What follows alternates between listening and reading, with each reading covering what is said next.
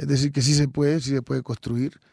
Eh, eh, empezamos a construir terminología, que el artista solamente no es el, payaso, hazme entre comillas, de un público, sino que él está construyendo tejido social que aporta, que tiene sueños, que conduce a otras personas con esa excusa del arte para que vivan otras realidades y maneja mucho las sensibilidades y las percepciones de los demás. Entonces, a partir de ahí también está conectado mucho con la, con la enseñanza y con la misma educación en sí de las personas.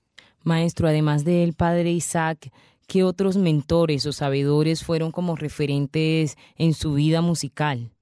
En el Pacífico, en la vida musical de uno está rodeado de mucha gente no solamente el Padre Isaac como su escuela y la parte académica que nos enseñó, pero antes del Padre Isaac uno adquiere unos conocimientos previos. En el barrio, el disco que escucho, el, el, pariente de mi mamá que llegaba a echar poesía, a contarnos cuentos y entre un cuento cantaba. Eh, mi mamá cantaba todos los días.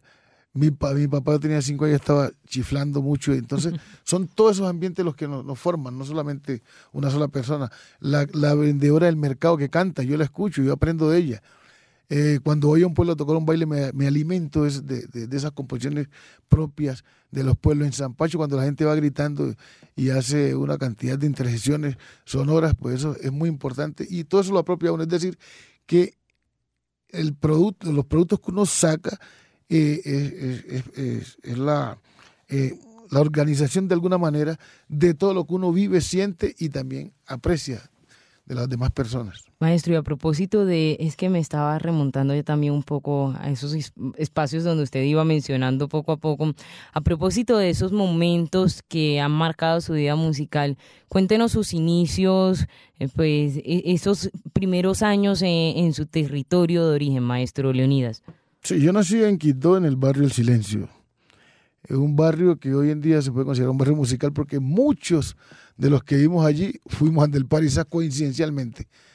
O sea, yo llegué, uh, llegué del Parisá y cuando yo llegué ya estaba Neivo, que estaban del París, yo no sabía que le estaban del París, mayor que ya estaba César Murillo, ya estaba Clíes Pacheco, que es un músico que está vivo y mayor de la banda, que tiene casi 90 años. O sea, coincidencialmente del silencio fuimos mucho a estudiar Antonio Medina. O sea, es el barrio del silencio, del, silencio solo, solo, donde se escuchan las parrandas. solo se escucha el bundi. Entonces, eso, eso me marcó por un lado mucho. Yo vengo de un barrio bien musical. Eh, pero cuando estaba muy pequeño, un tío mío me marcó mucho que tocaba la guitarra, Héctor Valencia ya falleció. Eh, y yo muy niño, era mi padrino, entonces él llegaba a tocar la guitarra y mi mamá cantaba y él, él tocaba la guitarra yo empecé a observar y quería tocar la guitarra y también eh, a, afinarme un poco. Pero no decía nada, sino que estaba observando. O sea que todo ese ambiente fue el que me marcó. Mi mamá cantaba todas las mañanas, cantaba muchos boleros y con una armonía bastante compleja y eso como fue agudizándome a mí el oído musical también. Y en mi familia somos muy afinados, la mayoría, hay músicos por todos lados, entonces eso es supremamente importante, me marcó. Luego llevan del Paris pero antes de ir al Paris en la escuela hicimos un grupo musical, yo pertenecía a un grupo que llamaba Los Boys del Ritmo. Y los Boys del Ritmo, sabemos muchos músicos hoy en día, como es Ricardo Valdés, Julio Valdés, eh, Henry Senagil, que ya falleció, Simón Inestros, etcétera. amenizamos la fiesta en la escuela Nesa a la normal. Luego llegamos al bachillerato, también seguimos tocando hasta cierto momento, y de allí es que vamos mucho en el Parisá. O sea que desde la primaria ya hacíamos música. Lo hacíamos todo el mundo de manera trabajando con las empirias, pero que había un gusto. ¿En qué momentos, maestro, se daba esa música, pues además de estos espacios que nos ha dado? Saliendo del colegio, ¿para dónde se iban a hacer música? Nosotros ensayamos en la casa de Ricardo Valdeño Jesús.